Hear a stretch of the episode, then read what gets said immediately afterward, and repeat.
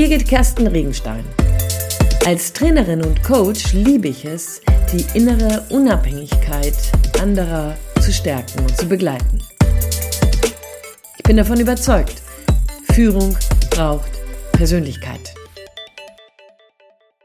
Hallo, wie schön, dass du wieder dabei bist. Heute möchte ich mit dir über ein Thema sprechen, was mich in den letzten Wochen begleitet hat. Ich habe nämlich in den letzten Wochen häufiger Seminare gehalten, gerade für Menschen, die frisch in die Führung gekommen sind oder sich gerade auf Führungspositionen vorbereiten. Immer wieder ein spannender Wechsel, den ich habe. Auf der einen Seite mit Menschen zu arbeiten, die schon sehr lange in Führung sind und tatsächlich andere Fragestellungen bewegen, für sich, aber auch für ihr Team oder für ihr Unternehmen und dann immer mal wieder eintauchen zu dürfen in Einzelcoachings oder in Trainingssettings mit Menschen, mit jungen Menschen, die in die Führung gehen, die sich darauf vorbereiten, die auch tatsächlich nochmal so die Emanzipation in diese Rolle hinein ja, vollbringen wollen oder müssen. Und damit sind wir vielleicht schon beim ersten Punkt. Wenn ich mit Menschen spreche, die gerade so mit der Führung anfangen oder aber gegebenenfalls auch, wenn du schon etwas länger in Führung bist, kann es gut sein, dass du nach wie vor immer noch der Meinung bist und die Haltung hast, naja, also das ist, irgendwie will man das nicht so genau, Führung und Mitarbeiter. Ich rede nicht von Mitarbeitern, ich rede von Kollegen, ich rede nicht von ähm, Weisungsbefugnis, ich rede von Absprachen ähm, und so weiter und so fort. Und das ist auf der einen Seite, wenn wir bedenken, wie agil mittlerweile die Arbeitswelt ist, und wie sehr gerade auch in der jungen Generation hier ein ganz anderes Autoritätsverständnis Verständnis mitgebracht wird, ist es total sinnvoll, das mitzudenken, also eher mit Augenhöhe Potenzial zu denken, mit ähm, sich, sich nicht besser fühlen, weil man eine bestimmte Funktion hat. Das finde ich sehr wertzuschätzen. Und wenn das dein Motiv ist, genau darauf hinzugucken und darauf die unten darauf das Ausrufezeichen zu setzen, super. Ich erlebe es eher andersherum. Es ist häufig eine Idee, ich bin zwar jetzt vorgesetzt, ich bin zwar jetzt Führungskraft, ich habe jetzt zwar das, die Teamleitung, die Abteilungsleitung ähm, oder die Projektleitung, aber so richtig muss das ja keiner wissen. Also so richtig muss das ja auch keiner fühlen, nicht nachvollziehen. Das Dilemma, du bist also mit einem Fuß noch im Team, offiziell in deiner Funktion, aber der andere Fuß der eigentlich so auch für deine Stabilität wäre, der hängt noch in der Luft. Woran das liegt? Naja, weil du tatsächlich, wenn du die Funktion übernimmst, wenn du Ja sagst zu deiner Teamleitung, Ja sagst zu der Leitung deiner Abteilung, Ja sagst zur Projektleitung, dann schlechte Nachricht für diesen Podcast, bist du nicht mehr einfach Kollege. Du bist dann nicht mehr einfach Teil des Teams. Ja, du bist Teil des Teams, aber als Führungskraft, nicht mehr als deine Kollegin oder als der Kollege, den du, der du früher mal warst. Du wirst das an Sachen bemerken, wie, dass sich auf einmal mehr und mehr auch das Verhalten deiner vorherigen Kollegen verändert. Auf einmal werden sie vielleicht mal, ähm, Gespräche verändern oder auch unterbrechen, wenn du den Raum betrittst. Du wirst gegebenenfalls zu dem Gang in die, in die Cafeteria nicht mehr mitgebeten. Du gehörst irgendwie da nicht mehr rein. Und das fühlt sich, je nachdem, wie du gestrickt bist, auch erstmal nicht gut an. Es tut mir leid. Weil das ist tatsächlich auch nicht so toll, auf einmal zu registrieren, dass du zwar dazu gehörst, aber nicht wirklich dazu gehörst, dass, dass du sozusagen in between bist. Der andere Punkt ist der an dieser Stelle, je klarer du dir darüber bist, dass das nichts mit dir in Person, sondern mit dir in Funktion zu tun hat, desto einfacher wird das sein, das einfach zu akzeptieren. Und hier finde ich, gibt es so eine zweite Beobachtung. Ja, gerade wenn das noch nicht so geschärft ist, dass du wirklich Führungskraft bist und das von dir auch wirklich angenommen wird, dann gibt es genauso ein In-Between, wenn es darum geht, die Wünsche und Erwartungen deiner Mitarbeitenden aufzufangen. Mit den Wünschen und Erwartungen deiner Kollegen umzugehen. Denn ja, die haben dich vorher vielleicht nett gefunden als Kollegin oder Kollege. Jetzt bist du Führungskraft. Und es könnte sein, dass dein Mirko Koslowski oder deine Maria Fischer mal ebenso hinterrücks quer durchs Auge dich nutzen möchte, um ihre Wünsche jetzt endlich voranzubringen. Du wirst es anders machen. Du bist der Hoffnungsträger von ihnen. Du bist die, die Flaggenträgerin, ja, die Fahnenschwenkerin, Schwenkerin und sorgst dafür, dass jetzt alle bisher unerreichten ähm, Wünsche, die Maria Fischer oder Mirko Koslowski hatten, ähm, dass du die jetzt zu erfüllen hast, weil du eben so ein toller Hecht bist, weil du so eine tolle Führungskraft bist, weil du so eine starke Frau bist, weil du so ein toller Typ bist. Achtung, sage ich da nur, Achtung. Denn neben der Tatsache, dass du in eine größere Rollenklarheit kommen solltest, wenn du in Führung gehst, braucht es tatsächlich auch jetzt eine andere und nochmal viel stärker ausgebildete Kompetenz als das, was du vorher vielleicht schon an den Tag bringen konntest wenn es nämlich um Abgrenzen geht. Du brauchst die Kompetenz, Erwartungen, die an dich herangetragen werden, zu managen. Das heißt, klar für dich zu sein, das, was da gerade von Mirko Koslowski an den Tisch getragen wird von dir, gehört das wirklich erstens auf deinen Schreibtisch und zweitens bist du wirklich diejenige, die dafür verantwortlich Verantwortung ist, verantwortlich ist, so. Die andere Frage ist die, naja, wenn das vielleicht eine Erwartung von dem Mirko oder der, der Maria ist, die du ja oder nein findest, also nicht wirklich klar ist, willst du sie erfüllen? Kannst du sie erfüllen? Darfst du sie erfüllen? Auch hier also, das Motiv verändert sich. Du bist als Kollegin vielleicht, weil du nett bist, auf den einen oder anderen Wunsch, auf den einen oder anderen Vorschlag deiner Kollegen eingegangen und hast dich mit engagiert, damit das oder jenes umgesetzt wird. Als Führungskraft geht es darum, klar zu entscheiden, erstens, ob es dein Job wirklich ist. Und zweitens, wenn ja, super, dann natürlich mit Deadline etc. pp. Bescheid geben und so deutlich signalisieren, bis wann du jenes oder dieses umsetzen kannst, ob jetzt zeitnah oder erst in weiter Zukunft. Aber sollte es nicht in deinen Job gehören, sollte es nicht in deine Aufgabe gehören, sollte es nicht in deine Definition von deiner Führungsrolle gehören, dann ist es sinnvoll, hier einfach klar zu sagen, dass du das nicht liefern wirst. Ja, ganz klar Nein zu sagen. Vielleicht ist das die schlechteste, die, die zweite schlechte Nachricht für dich. Das kann sein.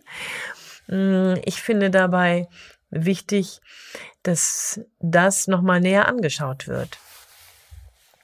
Mit vielen Menschen, nicht nur übrigens mit jungen Führungskräften, debattiere ich und arbeite ich dann an den Kompetenzen Nein zu sagen und Grenzen zu setzen. Erwartungsmanagement geht natürlich nicht wenn du kein Nein sagen kannst. Erwartungsmanagement geht auch nicht, wenn du gar keine Vorstellung von deinen Aufgaben und Verantwortlichkeiten hast und wenn das vielleicht auch von oben sehr indifferent an dich herangetragen wurde. Also geht es erst einmal ganz klar um die Frage, wie scharf kannst du eingrenzen, was dein Job ist? Wie scharf möchtest du das eingrenzen? Und was brauchst du gegebenenfalls von anderen Stellen, um hier die eine oder andere Lücke zu schließen? Das, der zweite Step im Rahmen des Erwartungsmanagements geht darum, dann wirklich zu sortieren. Das, was der Mirko von dir möchte und die Inga und die Maria und das, was sie von dir kriegen. Was sie von dir kriegen müssen, was sie von dir kriegen dürfen und was sie von dir erwarten können, weil du du bist. Ja, hier gibt es tatsächlich das eine, was in der Rolle steht, und dann gibt es eine Schnittmenge zwischen dem, was du als Persönlichkeit mitbringst und von dem, was die Rolle von dir verlangt. Erwartungsmanagement ist meines Erachtens nach eines der wichtigsten Themen, die wir zu bewältigen haben, wenn wir in die Führung gehen. Je länger du dann in der Führung bist, und je klarer du dich darin geübt hast, desto weniger wird das für dich ein Thema sein. Desto selbstverständlicher sagst du sofort Ja oder Nein, grenzt es ein oder aus und gibst deinem Gegenüber tatsächlich eine Marschroute, einen Rahmen, in dem er oder sie sich bewegen kann und dem er oder sie wissen, was sie von dir zu erwarten haben oder erwarten dürfen. Der andere Aspekt ist die Tatsache, ja, wie sagst du dann Nein? Wenn das also scharf geschärft ist, wenn es geklärt ist, wie sagst du Nein? Und auch hier kommt es natürlich auf dich und deine Typologie, auf deine Biografie und auf deine Sozialisation an. Ja, durftest du Nein sagen? Ist das eine Kultur in deinem Haus, in deiner Einrichtung, in deinem Unternehmen, in dem Nein sagen erlaubt ist? Große Frage. Damit du gesund bleibst, damit deine Mitarbeitenden wissen, was sie von dir bekommen und was nicht und wo sie selber aktiv werden müssen, braucht es von dir ein klares Ja und ein klares Nein. Und das startet interessanterweise zuallererst mit der Erlaubnis, Nein zu sagen. Zuallererst mit der inneren Überzeugung, du darfst dem anderen tatsächlich zumuten, dass er oder sie nicht bekommt, was sie wollen. Und hier, das bleibt ja unter uns, die gute Nachricht. Auch wenn Mirko und Maria oder Inga sich manchmal nicht so benehmen, die sind erwachsen. Das ist die gute Nachricht. Die können tatsächlich mit Enttäuschungen leben. Die kriegen viele, viele Dinge sogar ohne dich in ihrem Leben gewuppt. Ohne dich gefragt zu haben, ohne von dir unterstützt worden zu sein, ohne von dir einen Tipp bekommen zu haben. Das heißt, du darfst hier einfach davon ausgehen, dass Mirko, Maria und Inga ein Nein von dir durchaus überleben. Ja, die eigentliche Frage ist die nämlich, ob du das überleben kannst, dass sie gegebenenfalls enttäuscht von dir sind, dass sie gegebenenfalls frustriert worden sind, dass sie gegebenenfalls desillusioniert werden. Das ist eine Frage wiederum an dich. Und vielleicht merkst du so in den letzten Punkten, die ich genannt habe, dass wenn du in Führung gehst oder in Führung gegangen bist, dass es auf der einen Seite natürlich ein Titel ist, aber auf der anderen Seite ein ganz großer Impact auf dich und deine Persönlichkeit bedeutet. Je nachdem, wie weit du da bist, kann es sein, dass du sagst, easy peasy, wunderbar, schaka, klasse, feier dich. Je nachdem, wie weit du noch nicht bist, ist das für dich tatsächlich dein erster Step, deine erste Entwicklungsnotwendigkeit, dein erster Wachstumsknoten, um den es dann herum geht, immer weiter und selbstverständlicher, hier sein Feld zu bestimmen und seine innere, die eigene innere Stabilität zu bewahren, wenn auf einmal dein Gegenüber enttäuscht ist, das sogar sagt oder vielleicht in die Welt hineinschreibt.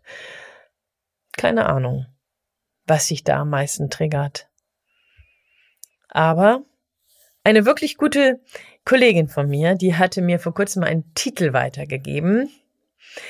Ähm, wenn dich alle mögen, machst du etwas falsch. Und ich muss gestehen, ich finde den Titel schon sehr, sehr aussagekräftig. Das ist wirklich ein, eine Frage. Was möchtest du? Möchtest du führen? Möchtest du in Führung gehen? Oder möchtest du gefallen, möchtest du geliebt werden, dann solltest du nicht in Führung gehen. Denn tatsächlich ist es so, dass, ich weiß nicht, ob du dich daran erinnerst, aber es total Usus ist, dass deine Mitarbeitenden über dich reden. Es ist total normal, dass deine Mitarbeitenden nicht alles von dir gut finden, dass sie über deine Launen lächeln, dass sie über deine Sachen reden, die du vielleicht nicht so super machst oder von denen du sogar denkst, dass du sie super machst, sind sie vielleicht ein bisschen frustrierter. Keine Ahnung, das gehört irgendwie zum guten Ton. Du bist, wenn du Ja zur Führung gesagt hast, immer exponiert. Und du wirst immer die eine oder andere Wunschliste nicht treffen. Es ist also sinnvoll, hier für dich selbst zu sorgen und damit zu rechnen, dass du den einen oder anderen nicht abholst. Spannend ist dabei, was tust du dafür, damit du dich hier nicht zerreibst? Denn auch wenn Führung natürlich Beziehungsmanagement ist, natürlich Gestaltung von Gesprächssituationen bedeutet, natürlich strategische Entwicklungen bedeutet und den Transport der Strategien in das Team hinein, ist es trotzdem immer auch die Frage, wie sehr schützt du dich selbst, um dich innerlich stabil und äußerlich autark zu halten?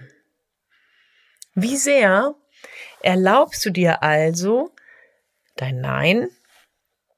Wie sehr erlaubst du dir also, nicht Erfüllungsgehilfe von irgendwelchen Erwartungen zu sein? Und wie sehr schützt du dich dabei, wenn schon mal der ein oder andere ziemlich blöde Satz kommt? Ich persönlich habe mir dazu ein Ritual angeeignet. Das funktioniert übrigens nicht nur für Neuanfänger oder für Menschen, die sich da gerade neu mit auseinandersetzen, sondern das funktioniert überall da, wo du bereits in deiner Funktion angekommen bist. Genauso.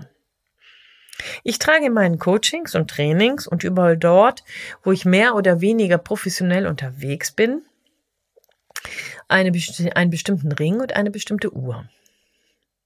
Im privaten Kontext trage ich beides nicht. Im privaten Kontext trage ich Schmuck dann wirklich, weil ich den besonders schön finde. Aber im beruflichen Kontext trage ich diese beiden Dinge, um mich, während ich sie anlege, daran zu erinnern, jetzt gehe ich in meine Funktion. Und das, was mir da gesagt wird, das, was ich da höre, das, was mir da begegnet, kann ich hören, darauf kann ich reagieren, aber das braucht mich nicht anzufassen.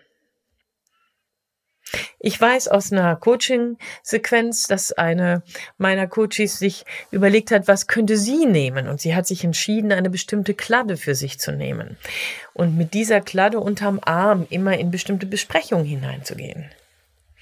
Ich kenne andere, die sich für ein bestimmtes Jackett entschieden haben. Eine meiner Coaches meinte, sie hätte sich eine Kompetenzjacke an die Innentür ihres Büros gehangen. Ja, es macht Sinn, darüber nachzudenken, welches Ritual kannst du nutzen, um dich in deine Funktion zu bringen, um dich daran zu erinnern, mit einer Geste, mit einem Ritual, du bist nicht mehr du, sondern du bist Führung, jetzt in diesem Moment, jetzt in diesem Augenblick, in diesem Setting. Das hilft. Das hilft, weil es dir eine Art Teflonbeschichtung gibt. Weil du tatsächlich die Funktion als kleine Schutzschicht über deine Person legen kannst und damit auf eine bestimmte Art und Weise nicht unberührbar, aber unbeschädigter bleiben kannst. Der dritte Aspekt, womit du dich schützen könntest, oder wie du in deiner Führungsrolle stabiler und souveräner werden kannst, ist die Idee, dass du dich mit anderen Führungskräften auf deiner Ebene vernetzt. Statt mit deinen Kollegen permanent und deinen Teams permanent zusammenzuhängen, ist es durchaus sinnvoll, darüber nachzudenken, mit wem könntest du denn zum Beispiel aus deiner Ebene zum Mittagessen gehen. Ja, vielleicht gibt es kein, nicht nur Jour fix mit deinen Mitarbeitenden, mit deinen Direkten, sondern vielleicht etablierst du auch ein Netzwerk Jour fix mit deinem Stakeholder oder mit deinem, äh, mit deiner Kollegin auf der anderen Seite. Es geht darum, sich auszutauschen, einander im Blick zu haben, voneinander zu lernen.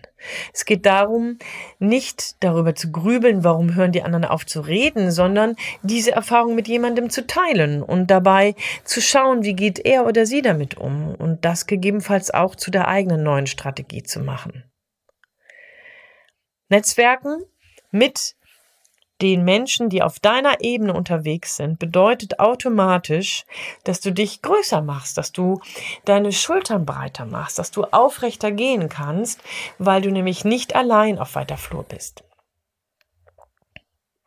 An dieser Stelle also, willkommen im Club, wenn du Ja zur Führung sagst. Willkommen im Club, wenn du in deiner Rolle ankommen möchtest. Und willkommen im Club, denn es bedeutet, dass du tatsächlich nur noch auf eine gewisse Art und Weise mit deinen Mitarbeitenden unterwegs bist und auf eine gewisse Art und Weise deinen neuen Kontaktraum, dein neues Funktions- und Wirkungsfeld explorieren kannst. In diesem Sinne wünsche ich dir viel Freude dabei. Schritt für Schritt dich zu emanzipieren Schritt für Schritt klarer zu werden und Erwartungen zu managen, statt sie zu erfüllen. Nein zu sagen, dich selbst zu schützen und dabei zu netzwerken. Und sollte das nicht immer so gelingen und du manchmal am Abend doch frustriert bist, weil du irgendwie nicht mehr dazugehörst, ist nicht so schlimm. Das passiert und geht jedem mal so. Wenn du vernetzt bist, Ruf da jemanden an, mit dem du dich wieder anfängst anzufreunden oder auszutauschen. Diese Person wird dir Ähnliches erzählen können. Denn, gute Nachricht, du bist nicht allein. Und je souveräner du das anfängst zu umzusetzen, desto besser wird sich dein Team bei dir fühlen. Denn wenn du klar bist, dann ist dein Team auch klar. In diesem Sinne, viel Freude beim Umsetzen und wie du weißt, viel Freude beim Hineinwachsen, denn ich bin davon überzeugt, Führung braucht Persönlichkeit. Das sagt Birgit Kersten Regenstein von Teamkompetenz. Einfach stärker machen.